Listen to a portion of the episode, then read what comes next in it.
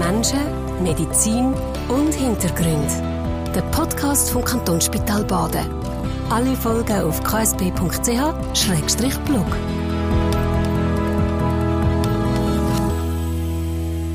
Grüß euch miteinander, schön hören dazu, wenn wir im KSB-Podcast mit einem verdienten Mitarbeiter vom Kantonsspital Baden reden, mit Markus Wobmann, dem Chefarzt der Kinderklinik, der Ende Jahr pensioniert wird. Grüß euch, Herr Wobmann. Grüezi, Herr von Bergen. Wir wollen ein bisschen auf eure Karriere zurückschauen, schöne Momente rausstreichen, schwierige Momente vielleicht auch ein bisschen beleuchten und natürlich in die Zukunft blicken, was ihr noch so vorhabt, was ihr für Pläne habt nach eurer Pensionierung. Ganz eine banale Frage zum Start. Warum seid ihr Kinderarzt geworden? Das ist eine banale Frage, aber noch schwierig zu beantworten. Ich habe immer das Gefühl, ich will etwas mit Kind machen. Ich war mal kurz auch noch Lehrer zwischendurch, ein halbes Jahr nach, nach der Mittelschule.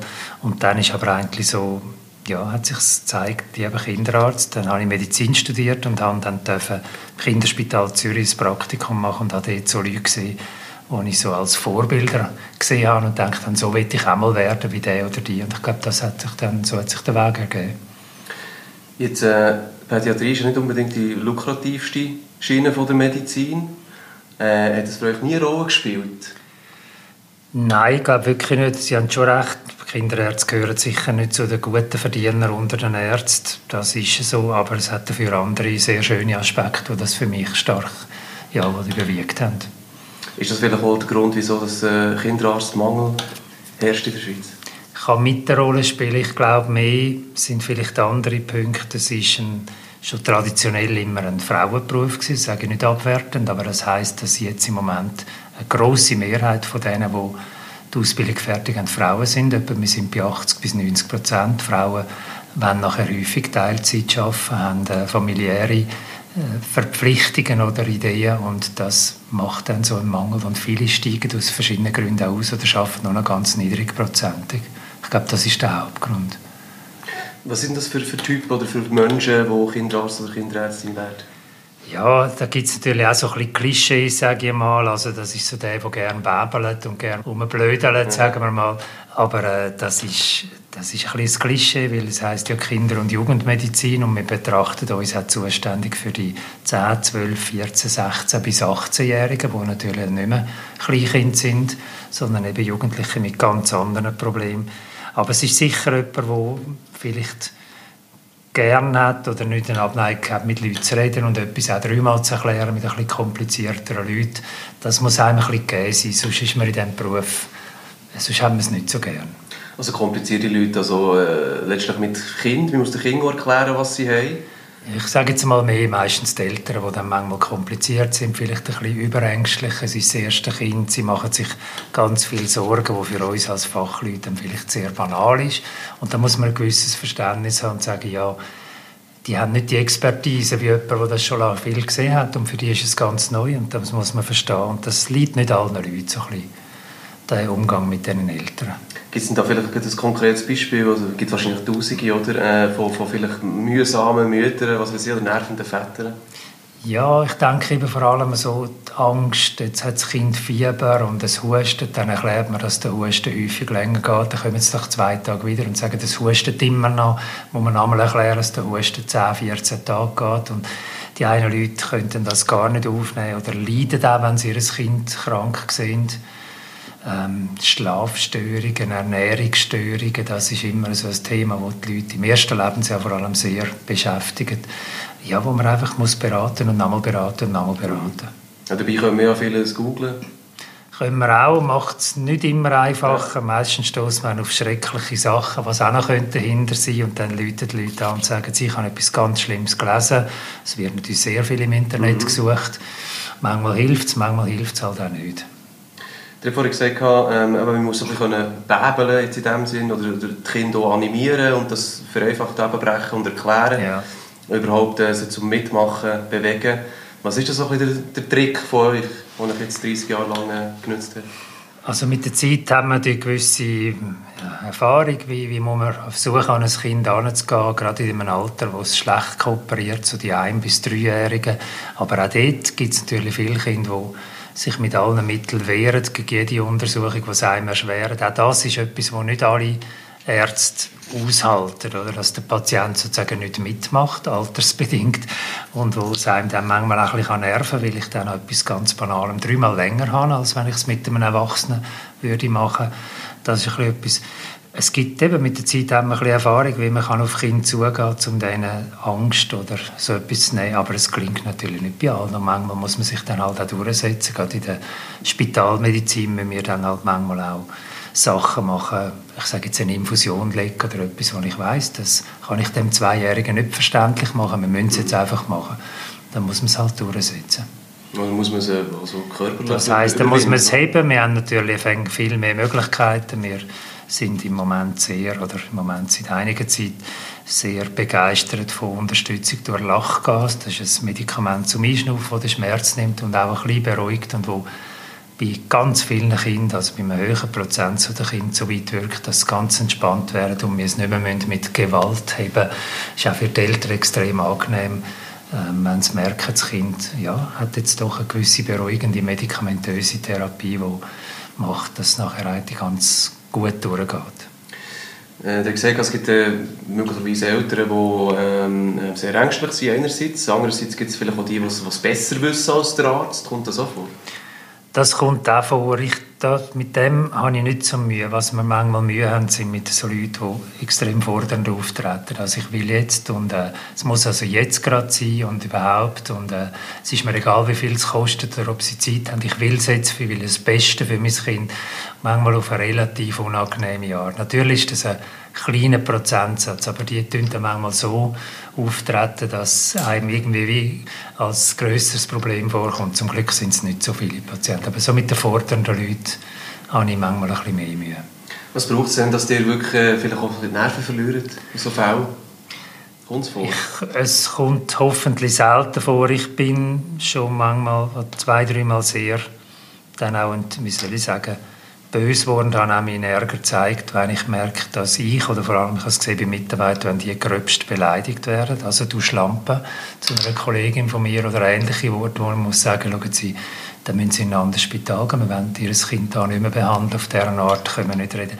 Ist selten, aber es gibt schon Leute, die Beherrschung verlieren. Wir haben auch schon natürlich, wie in jedem Notfallstation, auch körperliche Attacken gehabt, Ohrfeigen gegen Mitarbeiterinnen oder Mitarbeiter. Und die hat auch schon eines eingefangen? Ich habe, glaube ich, nie einen eingefangen. Man muss jetzt, sonst habe ich es verdrängt. Aber ich glaube es wirklich nicht mehr. Aber ich habe zwei, drei Mitarbeiterinnen erlebt, wo das, ja, wo das passiert ist. Und dann gibt es das No-Go, oder man muss sagen. Oder wenn Drohungen kommen, ähm, wirst dann noch merken, äh, heute Abend dann die Heim oder so, wo wir immer sagen, für Drohungen haben wir eine Nulltoleranz, dann müssen wir ganz selten auch sogar sagen, dann gehen wir zur Polizei. Wenn wirklich eine Drohung kommt, wo Mitarbeiter dann Angst haben, das gibt es gelegentlich, dann müssen wir auch mit der Polizei dann kooperieren. Wow. Das habe ich jetzt so noch nie gehört. Das ist ja, eben, nochmal, das ist eine kleine Minderheit von sehr unangenehmen Leuten, wie es ja in jedem ja. Beruf gibt, aber wo es halt in der Medizin auch gibt. Die sind mhm. dann da nicht anders als genauso rüppelhaft auftreten mhm. im Shoppingcenter oder irgendwo und mhm. dann halt bei uns auch.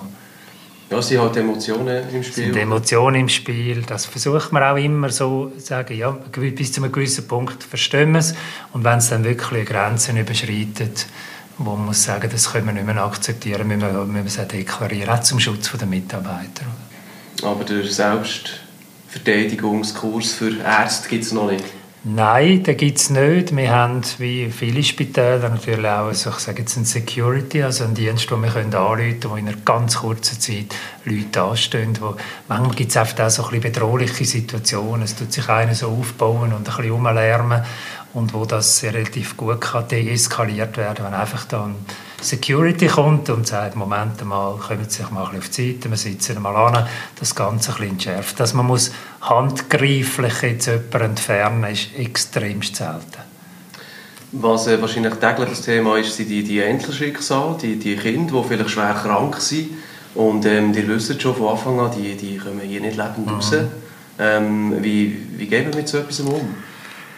Das ist immer wieder schwierig. Wir haben hier im Baden die Situation nicht so häufig, weil wir machen zum Beispiel keine Krebsbehandlung und das ist natürlich ein Gebiet, wo es Schwerkranke hat oder Kinder, die sterben und wir haben keine Intensivstation. Das heißt, wir tun natürlich Kinder, die kritisch krank sind, hoffentlich zum richtigen Zeitpunkt noch verlegen auf eine Intensivstation. Vielleicht geht es dort gut, vielleicht ist aber das Kind dann dort so schlecht, dass es dann halt dann dort stirbt. Sodass wir bei uns im Baden relativ wenig Kinder haben, die sterben. Aber es kommt natürlich immer wieder vor. Jetzt haben wir gerade am Samstag ein Kind gehabt, mit einer unheilbaren Krankheit, wo man gewusst hat, es wird irgendwann sterben, aber wenn es dann passiert, natürlich gleich äh, genauso belastend ist wie, wie bei einem anderen. Das sind dann schon schwierige Situationen. Was macht man denn da im, im Team, vielleicht auch mit der Pflegerin oder mit dem dass man das kann verarbeiten kann? Also konkret an diesem Samstag sind wir nachher alle einmal zusammengesessen. Die alle, die beteiligt sind, haben einmal besprochen, haben es nochmal versucht, so ein bisschen medizinisch zu besprechen, was ist denn gegangen die letzten zwölf Stunden, jetzt was schlechter geworden ist.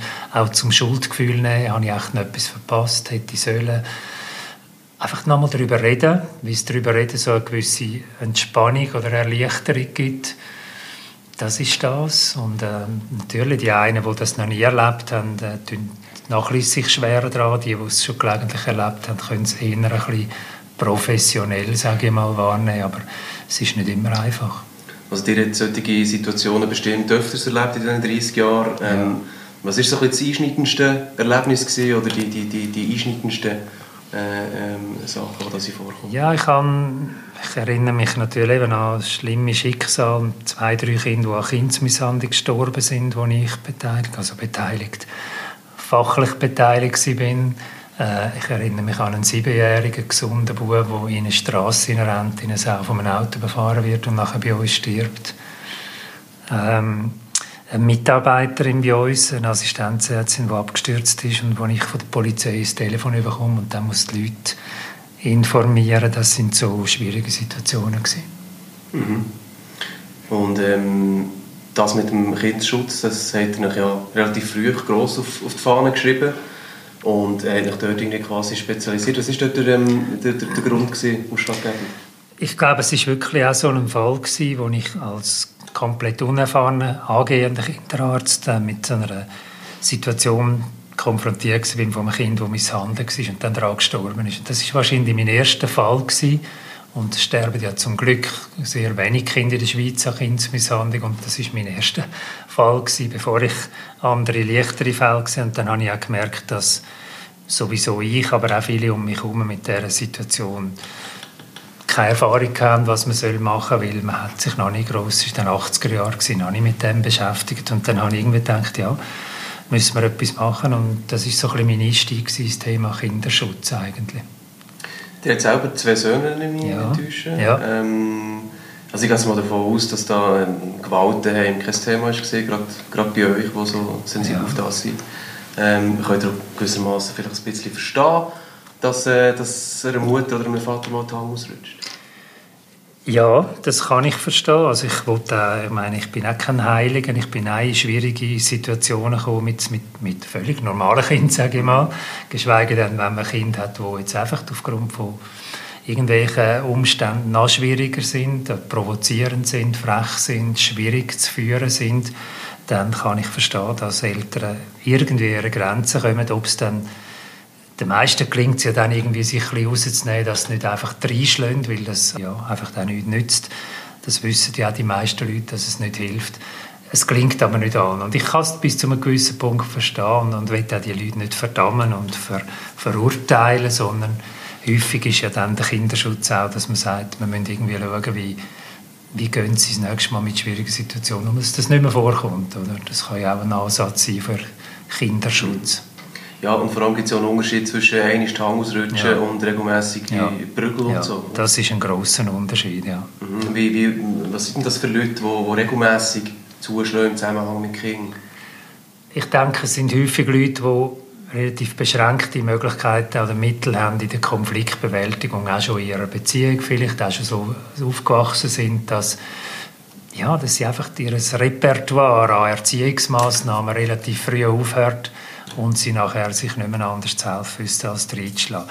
Mein Eindruck ist auch über etwa 30 Jahre, dass so die systematische körperliche Züchtigung, sage ich mal, ist deutlich seltener geworden. Das hat so ein, bisschen ein Umdenken gegeben, dass viele Leute wissen, A, dass man es nicht darf und B, dass es schlussendlich auch nicht nützt. Aber trotzdem ähm, äh, wird das nie aufhören, oder? Also der hat auch mal gesagt, das habe ich gelesen, äh, Kindsmisshandlung werde nie ganz verschwinden. Ich gehe davon, also ich bin sicher, dass es nicht ganz verschwindet. Ich meine, so jede Form von abnormalem Verhalten, kriminellem, delinquentem Verhalten, das wird nie verschwinden. Es wird immer einen gewissen Prozentsatz geben von Leuten, die da ein Problem haben, wo sie nicht damit umgehen können. Ich denke aber trotzdem so, die, ähm, die Öffentlichkeitsarbeit und die Leute auf das hinweisen und sensibilisieren hat viel gebracht. Es hat viel Umdenken gegeben. Das höre ich auch. Auch Kinder haben eine ganz andere, ganz andere Kenntnis schon über das, wissen über ihre Rechte, sage ich mal. Und ich glaube, das, ist, das hilft trotzdem, aber es wird nicht gelingen, das zu eliminieren. Mhm. Ihr habt ähm, wahrscheinlich viele äh, Kampagnen gemacht oder geleitet. Äh, wie, wie hat das ausgesehen? Also, was waren die Schwerpunkte in den letzten 30 Jahren?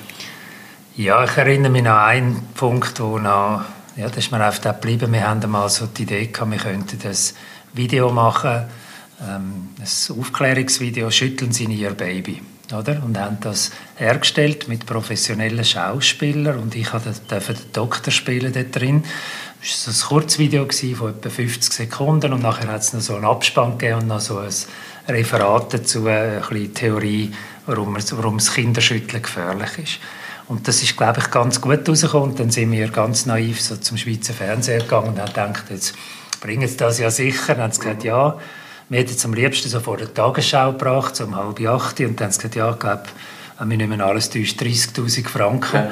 Und dann haben wir gesagt, ja, wir haben gar kein Geld, oder was wollen wir denn? Ist das wie... Und ich denke, es muss in der Schublade verschwinden. Und dann hat ganz kurz darauf aber ein berühmter Schweizer Bergsteiger sein Kind geschüttelt und das ist gestorben.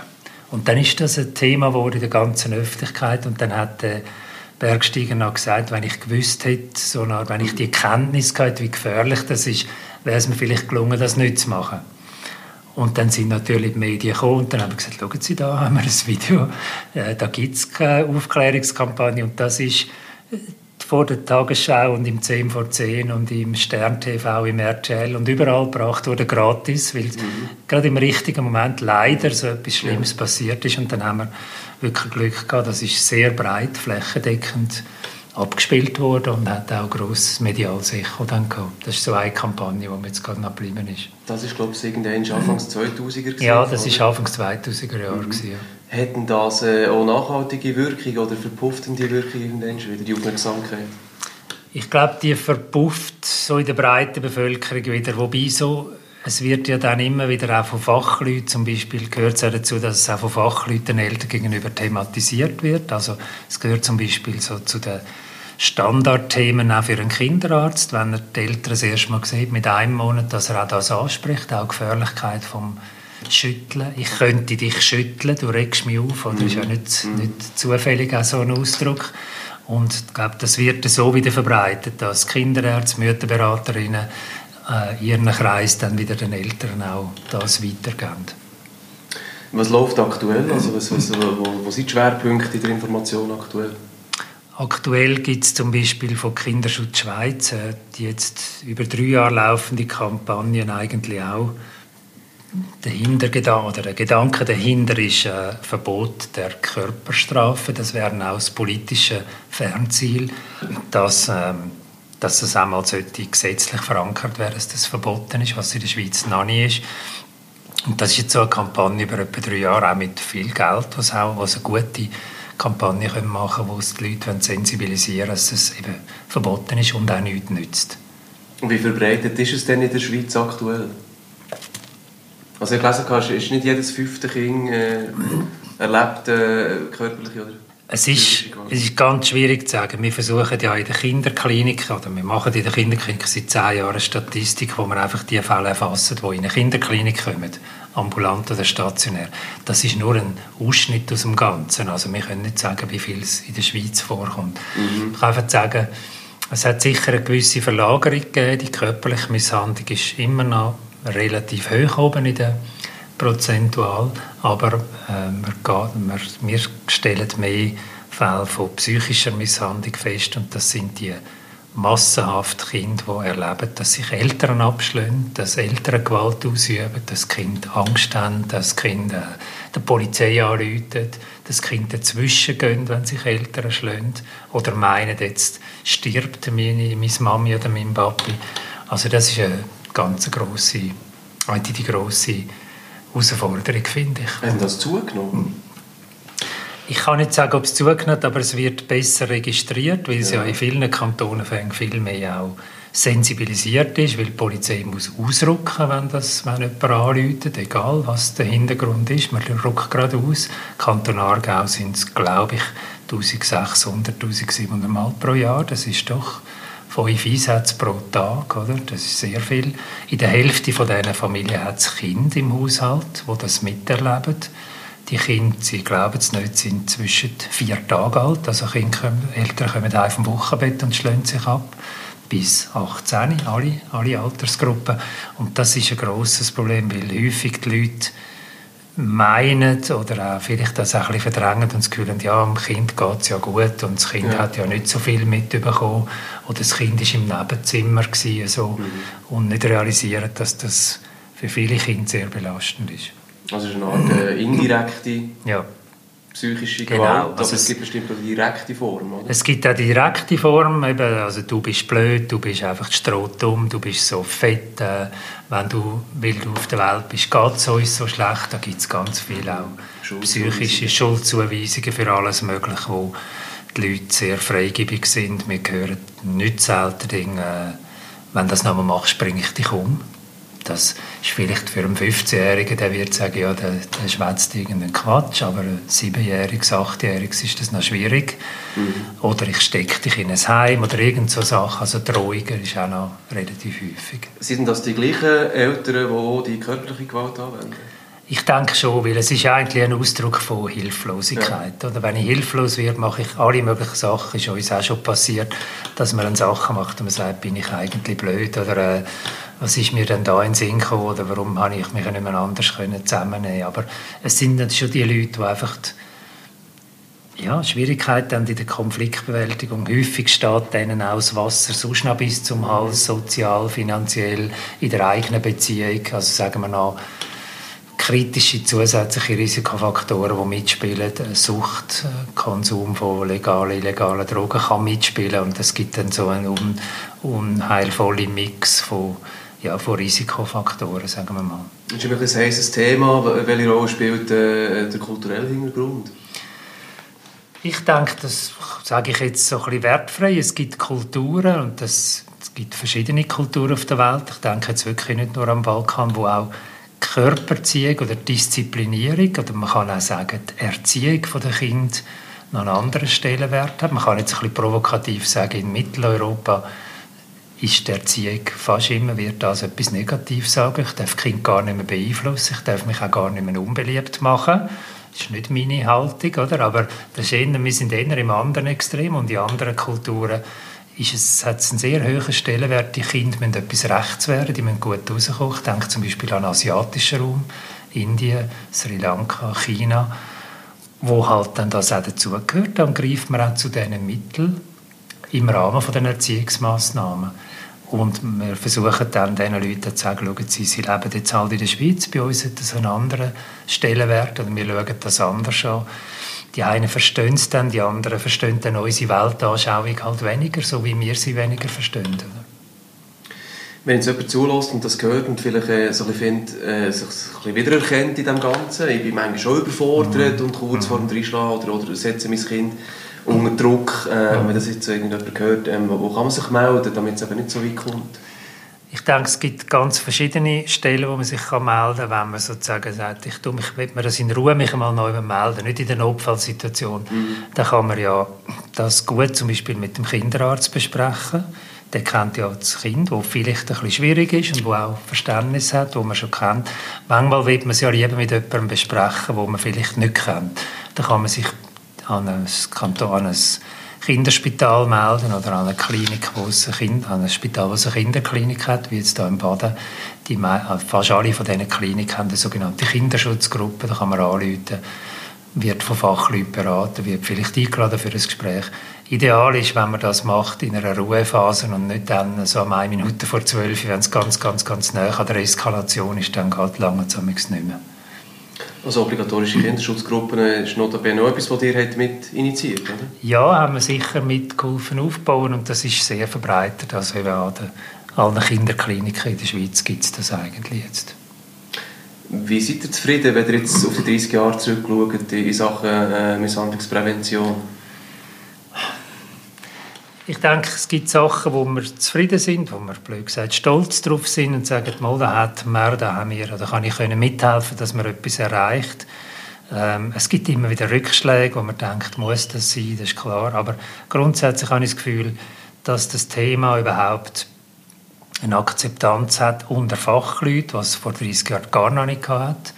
Ähm, ja, das ist etwas anderes. Ich höre immer von jungen Studenten, Medizinstudenten, immer wieder, wo man sagt, ah, ich habe sie übrigens in einer Vorlesung gesehen, dann haben sie mir das Video gezeigt, schütteln sie ein Baby, da erkennen sie mich drauf, vor 20 Jahren. Ah, das war ja der Herr Woppmann.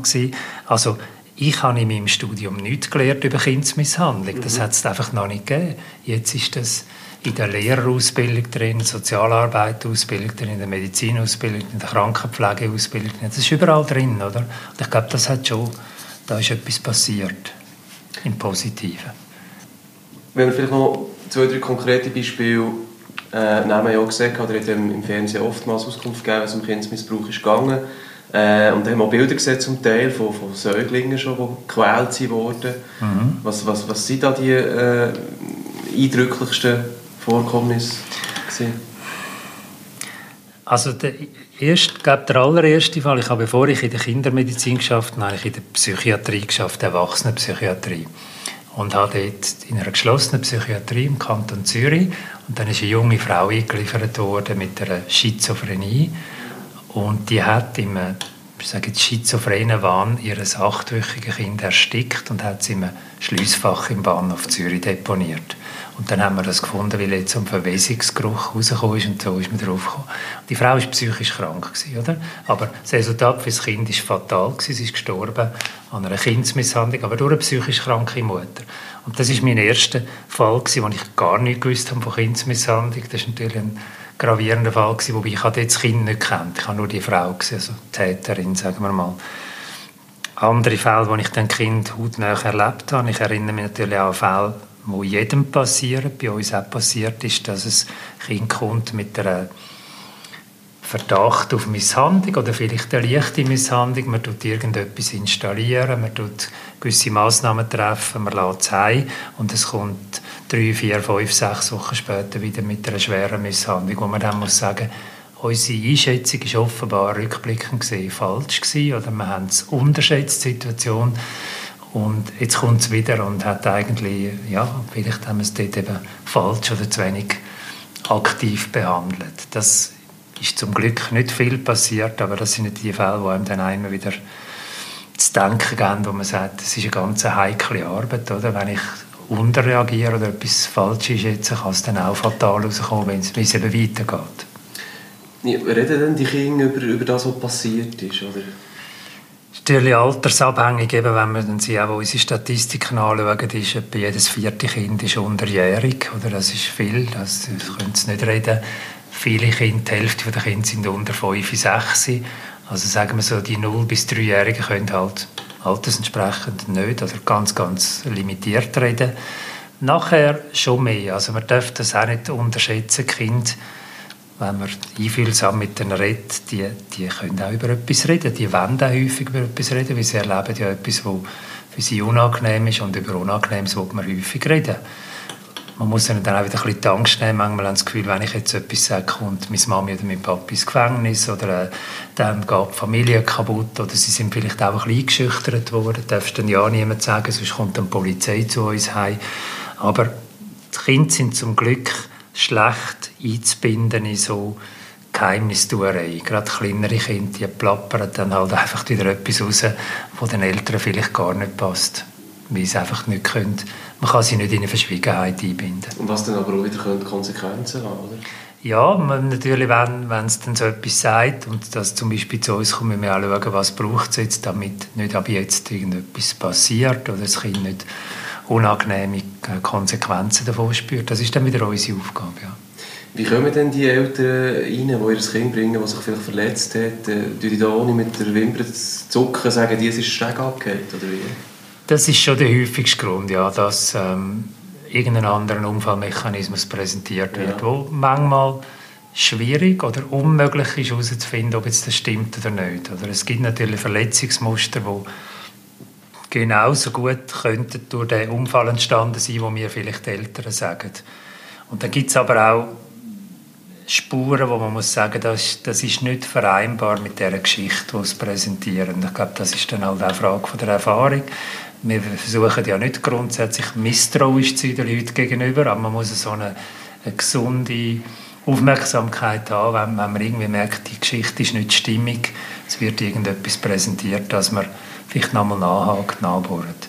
Dann gibt es natürlich auch die andere Situation, dass das Kind wegen irgend sage jetzt wegen einer Krankheit kommt, wegen irgendetwas, und am aufmerksamen Personal fallen irgendwelche Nebenbefunde auf. Zum Beispiel, das Kind hat merkwürdige andere ältere Verletzungen an oder irgendetwas oder ist extrem ungepflegt, vernachlässigt, schmuddelig, stinkt. Oder?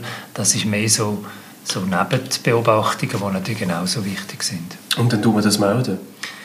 Dann muss man das anschauen. Da gibt es so bei uns auch so ein Ablaufding, wo man sich überlegen ist, muss ich jetzt gerade wirklich intervenieren mit der Behörde, weil das Kind gefährdet ist? Also darf ich das Kind zum Beispiel nicht mehr heilen Oder ist es etwas, wo ich kann sagen nein, ich kann es einmal noch heilen und man bespricht es und man schaut weiter. Das ist halt dann die Einschätzung vom, von den Leuten vor Ort, wo man entscheiden eben rede ich von einem seltenen, dringlichen Fall, wo ich wirklich muss intervenieren muss und dann kann man mit den Behörden intervenieren. Wir können ja, im Kanton Aargau gibt es einen Notfalldienst von der Kindes- und Erwachsenenschutzbehörde, wo wir jederzeit rund um die Uhr die Behörde die Legitimation gibt, das Kind zurückzuhalten gegen den Willen der Eltern, wenn ich es begründen kann, entsprechend. Und das ist sehr hilfreich. Oder auch am 25. Dezember, also irgendwie zu einem ganz blöden Datum, haben wir die Möglichkeit, dass man eingreifen kann, wenn es nötig ist.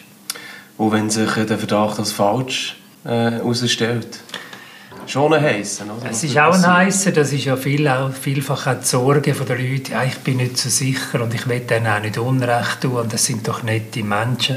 Leute, die Kinder misshandeln, sind häufig nette Menschen, ja. also das schließt sich ja nicht aus. Ja.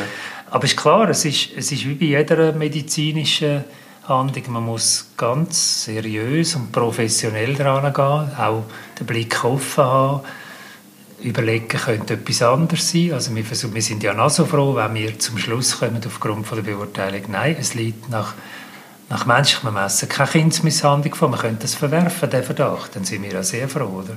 Aber klar, Fehldiagnosen in beide Richtungen sind möglich. Für das Thema abschließen, was, was würdet ihr jetzt Eltern raten, die eben vielleicht zwischendurch ähm, äh, durchaus ähm, gestresst sind? Mhm. und vielleicht ein bisschen überreagieren. Was ist so die, die erste Reaktion, die man dann zeigen sollte? Wie kann man sich abholen in stressigen Also die blöde Empfehlung, sich physisch zu entfernen aus einer brisanten Situation, ist immer gut. Oder? Jetzt nervt mich mein Kind, man kommt sich immer näher, man nervt sich rein physisch und irgendwo sagen, los jetzt jetzt müssen wir einen, Schluss, jetzt müssen wir einen Moment einen Strich ziehen, geht nicht. Ich gehe raus oder du gehst ins Zimmer, ich gehe raus und dann haben wir einfach mal ein paar Minuten Abstand. Mhm. Und dann ist es schon mal ein bisschen besser. Konkret, wenn ich Abstand habe von jemandem, kann ich den Menschen auch nicht schlagen. Oder er kann mich nicht schlagen. Oder man ist einfach physisch trennt. Das ist ein ganz banal tönender, aber eigentlich noch wichtiger Punkt in einer Notfallsituation sich Hilfe holen, wenn ich merke, ich laufe immer wieder in Schwierigkeiten rein, wo vielleicht auch ein gewisses Muster dahinter ist, wo ich sage, ich weiß nicht, wie ich umgehen soll, wenn das Kind immer so reagiert auf irgendeine Massnahme von mir. Sich Hilfe holen, bei Fachleuten, wie ich gesagt habe. Ich würde auch noch das Umgekehrte sagen, es gibt ja häufig die Situation, dass unbeteiligte Menschen, Nachbarn so etwas erleben. Also sie vielleicht die Heime haben obendrauf eine Familie, wo immer ein riesiges Geschrei ist und die Türen knallen und das Kind brüllt plötzlich und sie wissen nicht, was läuft. Gebe ich ihm und so Anfragen können wir noch viel über was soll ich machen. Ich mache mir ein bisschen Sorgen um in meinem Haus ist irgendetwas komisch. Dann gebe ich immer die Empfehlung, wenn das passiert, gehen Sie doch dann einfach vorbei, läuten an der Tür und sagen, schauen Sie, ich mache mir ein bisschen Sorgen, ich höre da so ein bisschen und wie ist es. Das Schlimmste, was passieren kann, ist, dass Ihnen die Leute Türen zuklopfen oder sagen, verreist, bist ein Double oder irgend so etwas. Dann wissen Sie es. Und beim nächsten Fall können Sie dann vielleicht sagen, okay, jetzt gehe ich nicht mehr vorbei, jetzt Leute halt an einer Behörde an. Aber so nachbarschaftliche Hilfe anbieten ist nicht schlecht, weil häufig kommen sie in eine Situation, in der die Leute eigentlich ganz froh sind, wenn jemand Hilfe anbietet. Ist das so? Das ist so, das darf man nicht. Eben, es kann auch das Umgekehrte ja, geben, dass sie rausgekickt werden mhm. und dann geht sie über einen Scheissdreck an und überhaupt mhm. nicht. Das auch. Aber dann wissen sie ja beim nächsten Mal, die Leute haben gar keine Frustrationstoleranz und Kooperation ist null. Ich muss nicht nochmal nicht läuten. Das wird dann beim nächsten Mal auch nicht bringen. Mhm. Also, mhm. wenn ich einen begründeten Verdacht habe, melde ich doch das der zuständigen Behörde. Das sind alles äh, heftige Geschichten, heftige Themen, ähm, wo man natürlich muss diskutieren muss. Aber ich möchte jetzt ähm, auch noch ein bisschen wissen, was, was so die Highlights waren, die schönen Momente, äh, die Patienten, die vielleicht wieder erwarten, gesund sind worden. Was, was, was sind da die Highlights? Ja, es gibt ja viel, zum Glück ganz viele überwiegend schöne Situationen, auch in der, in der Medizin und auch in der Kindermedizin. Ich also ist mir kurz vorher in den Sinn gekommen, ich kann mich an eine Situation erinnern, wo wir im Gebärsaal ein Kind hatten, das immer, also auf die Welt kam und in einem ganz, ganz schlechten Zustand, eigentlich leblos geboren ist, aufgrund von Komplikationen, die man nicht können verhindern vor, vor der Geburt. Wir haben das Kind versucht zu reanimieren, zu wiederbeleben. Die Zeit läuft einem ja dann davon, bis das Kind 14 Minuten alt war, hat das Herz nie geschlagen und es hat nie geschnauft. Und wir haben es nicht können wiederbeleben und haben dann, wie das halt so auch Standard ist, gesagt, jetzt, jetzt müssen wir ethisch überlegen, müssen wir nicht aufhören, weil man ja dann muss rechnen die Zeit, wo es nicht gelebt hat, kann zu Hirnschädigungen führen, die dann nachher nicht gut sind. Und wir haben eigentlich gerade entschieden, wir brechen ab. Und in dem Moment hat das Herz angefangen zu schlagen, ohne uns nochmal zutun. Und dann haben wir schon gedacht, oh, das kommt ja vielleicht gar nicht gut raus, aber es hat jetzt halt das Kind so entschieden, oder? Und das Kind ist jetzt etwa acht Jahre alt, ist normal intelligent, hat eine gewisse leichte körperliche Behinderung, also eine motorische Behinderung, geht in die normale Schule. Das hätte niemand gedacht damals, oder? Und man muss sagen, manchmal passieren auch Sachen, die man nicht erwartet. Das ist so ein Beispiel. Und wo man sich vor allem nicht erklären kann, oder? Wo man sich auch nicht erklären kann und man sagt, ja. Darum glaube ich, wenn man ein bisschen länger in der Medizin geschafft hat, wird man einmal zurückhaltender mit Prognosen und mit Zukunftsspekulationen, weil man kann in die eine oder andere Richtung sehr daneben gelangen. Ja. Also das Beispiel, das ist eigentlich so ein bisschen äh, aus, aus der Sparte über, übersinnliche Kräfte, die plötzlich wirken? Ja, sie können die einen sagen, ich glaube an Gott, ich glaube an eine höhere Macht, die mhm. das gemacht hat. Die anderen sagen, das ist jetzt ein schönes Schicksal. Die Dritten sagen, das ist oder wie man das dann für sich wertet. Aber es ist schon zum Teil natürlich unerklärlich. So, wir haben auch einen Jugendlichen gehabt, der ist mir auch sehr geblieben. Der ist mit einer bakteriellen Hirnhodentzündung, einen ganz schweren Verlauf gehabt. Müssen auf eine Intensivstation kommen und ist immer ganz unendlich viele Komplikationen gehabt und ist dann auf die Normalstation verleiht worden in einem miserablen Zustand. Also hat nicht reagiert, ist nicht ansprechbar gewesen, ist auf dem Bett gelegen, hat noch medizinische andere Probleme gehabt. Es ist wirklich so, da sind die Eltern dort im Zimmer gesessen, bei dem sich nicht bewegenden, nicht regenden Jugendlichen und irgendwann am Nachmittag macht er die Augen auf und sagt «Hoi, Papi» zu seinem Vater. Und innerhalb von wenigen Tagen hat er sich von Zustand null oder miserabel erholt und ist heim. Und dann ist er einmal irgendwie Lastwagenmechaniker geworden, habe ich erfahren, und hat sich wieder erholt. Das hätte niemand gedacht, oder? Wo man muss sagen, ja, schön, oder? Es geht nicht immer so schön. Es gibt natürlich auch das Umgekehrte, wo man manchmal denkt, es ist doch gar nicht so schlimm gewesen, da so passiert ist und trotzdem hinterlässt es vielleicht größere, gröbere Spuren. Aber es gibt auch die schönen Erlebnisse. Gibt es auch noch Kontakt? Also melden sich die Leute bei euch? Ja, zum Teil eben höre ich wieder eben das Kind, das ich gesagt habe, als Neugeborenes, da komme ich immer wieder von der Kinderärztin, wo das regelmäßig kontrolliert, tut sie immer auch den Bericht, den sie schreibt, eine Kopie an mich schicken. Die Leute haben in der Zwischenzeit dann ein zweites Kind geboren, das gar kein Problem gehabt bei der Geburt. Da haben wir es auch wieder gesehen. Sie sind dann auch die ersten Jahre immer wieder mal vorbeigekommen, sozusagen mit dem Kind da vorbeikommen. Schauen Sie, das ist jetzt der, den Sie dort als Neugeborenes kennen. Natürlich, irgendwann verliert sich dann einmal, aber ja, es sind schöne Erlebnisse. Also einerseits äh, als, äh, als Mediziner hat er ähm, äh, einen Haufen Der Patient natürlich auch viele Geschichten erlebt, andererseits eben die Kinderschutz. Mhm. Äh, Bemühungen, die euch nicht zuletzt der, der dritte Aargauer vom Jahr eingebracht hat, 2017. Wie denkt ihr auf das zurück?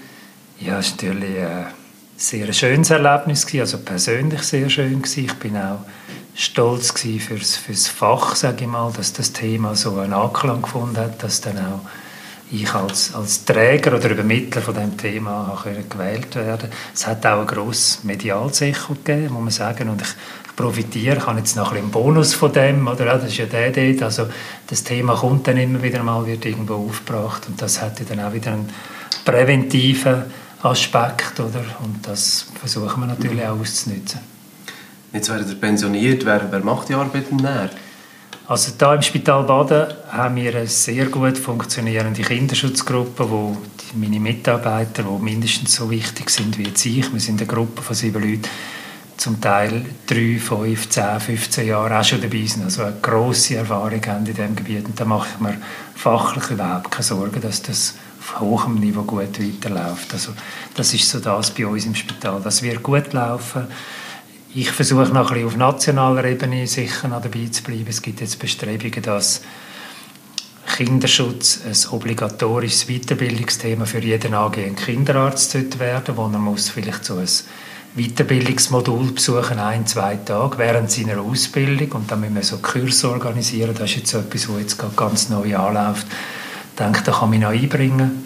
Ja, das ist sicher eins, das sind Themen, wo ich noch dranbleibe. Also ist nicht etwas, das einfach aufhört mit der Pensionierung? Nein, das wird es nicht. Das wird dann wahrscheinlich immer weniger werden, schon mal, aber es wird nicht aufhören. Gerade, ja. Was sind sonst die Schwerpunkte, vielleicht im Privaten, wenn ihr das verraten wollt? Für was habt ihr jetzt ein Ende Jahr? Also eben, ihr arbeitet ja. noch fast ein Jahr, ja, oder? Das ist, also darf ich gerne verraten. Also, wir sind jetzt schon immer viel gereist und haben sehr äh, ein Interesse an fremden Kulturen, anderen Ländern und das werden wir sicher noch weitermachen und zwar ausgedehnt, auch ein längere Reisen. Jetzt ist, wenn man drei, vier Wochen weg kann, ist das schon lang. Wenn man im Erwerbsleben ist, dann würden wir gerne wieder einmal auch eine längere Reise, zwei Monate machen, etwas, also wirklich, was man halt sonst schwierig kann. Ähm, Familie ganz generell, Sport habe ich immer viel gemacht, wollte ich weitermachen. Ja, habe Interesse. Was für Sport? Laufsport, Tennis und vor allem so Laufsport, Hindernisläufe ist jetzt so ein bisschen im Trend auch mit den Söhnen, oder? das ist auch noch gut, dann haben wir so familiär etwas, was man zusammen machen kann. Ja. Sind das so schon die Hobbys, die euch ähm, vom stressigen Alltag jetzt ablenken? Ja, ja, ja, das ist nichts Neues. Ja. Das habe ich schon immer gemacht. Manchmal mehr Zeit, manchmal weniger. Jetzt hoffe ich, habe ich dann nur noch mehr Zeit. Kann es ja noch besser werden. Ganz zum Schluss, Herr Bobmann, möchte ich euch noch ein paar Stichworte sagen und ihr, ihr ähm, reagiert darauf, indem ihr mhm. mir sagt, was euch in den Sinn kommt. Mhm. Das erste ist Stichwort Iggy Pop. Iggy Pop, schrecklich, das ist ganz grauenhaft. Das war meine Niederlage im Quiz-Sendung 1 gegen 100. Das ärgert mich immer noch. Das bringe ich, glaube ich, nie weg. Entschuldigung, Entschuldigung, wisst ihr noch, wie der Song geheißen hat? Wie bitte? Wisst ihr noch, wie der Song geheißen hat? Ähm, Passenger, ja, der Passenger, genau. Genau, muss man vielleicht noch erklären, für die, die es nicht gesehen haben, äh, der Herr Bottmann hat mitgemacht, 1 gegen 100 genau, ja. Susanne Kunz. Ja. Im Schweizer Fernsehen ist eigentlich relativ weit gekommen. Ich bin weit gekommen und bin auf wirklich einem Hype gewesen und habe gedacht, super, und jetzt Musikfrage. Es war schon der erste Fehler, ich hätte eigentlich nicht die Musikfrage wählen weil die ist mit Risiko verbunden. Man darf dann keinen Joker nehmen, für die, die die Sendung kennen. Mhm. Ich hätte es vielleicht gar nicht nötig gehabt. Ich dachte, ja, Musik bin ich ja immer gut. Ich habe das gewählt und dann bin ich grandios abgestürzt. Genau, die Frage war, von wem der Song Passenger ist und der wäre von Iggy Pop gewesen, ja. was der Herr Bobmann genau. leider nicht gewusst hat und dann rausgeflogen ist. Das zweite Stichwort ist äh, Fressbalken. Fressbalken, ja, das ist meine erste, meine erste Kenntnis von dem Ort, wo ich wohne, Bürolos. Ich habe nicht gewusst, dass dahinter ein Dorf ist. Ich habe gemeint, da fahren wir durch mit einer Autobahnbrücke. Es ist ein schönes Dorf dahinter, wo, wo ich gerne wohne. Jetzt, ja, wie lange? Schon 30 Jahre. Ja. Aber man fühlt sich wohl dort und vom Dorf aus sehen wir den Fressbalken nicht. Dann äh, Stichwort Langweile. Langweile ja, gibt es auch in diesem Beruf. Ich denke es manchmal in unstrukturierten Sitzungen, in Lehrläufen, die ich dann als Lehrläufe empfinde, wo man ja, das ist so vielleicht das. Bei der Arbeit sonst extrem selten und darum bin ich auch ich fühle mich privilegiert, sagen wir, diesen Beruf zu haben, diese Funktion da zu haben, weil ich denke, es ist häufig nicht langweilig. Das ist ja schon schön. Und ganz zum Schluss die schönste Kindheitserinnerung? Jetzt muss ich lange überlegen. Ja. Ich habe rückblickend das Gefühl, ich habe eine schöne Kindheit gehabt, um das ein bisschen pauschal zu sagen. Ein Einzelereignis. Ich mag mich, es klingt jetzt ganz blöd, oder von dem, als ich Kind war, ist ja so Auslandreisen noch etwas Spezielles gewesen. und ich mag mich noch erinnern, die erste Ferien in Italien, wo die klassische Destination für Schweizer war, Rimini, oder die adriatische Küste, wo etwas ganz Besonderes war und wo ich dann das erste Mal im Leben Meer gesehen habe. Was ja für einen Schweizer halt nicht so alltäglich ist. Jetzt ist es nicht mehr. Aber dort, weiss ich, da bin ich etwa sieben und da habe ich das erste Mal das Meer gesehen. Der Markus Wottmann, Leiter der Kinderklinik am Kantonsspital Baden, der Ende Jahr pensioniert wird. Merci vielmals und alles Gute. Danke vielmals. Merci. Menschen, Medizin und Hintergründe. Der Podcast vom Kantonsspital Baden. Alle Folgen auf ksp.ch-blog.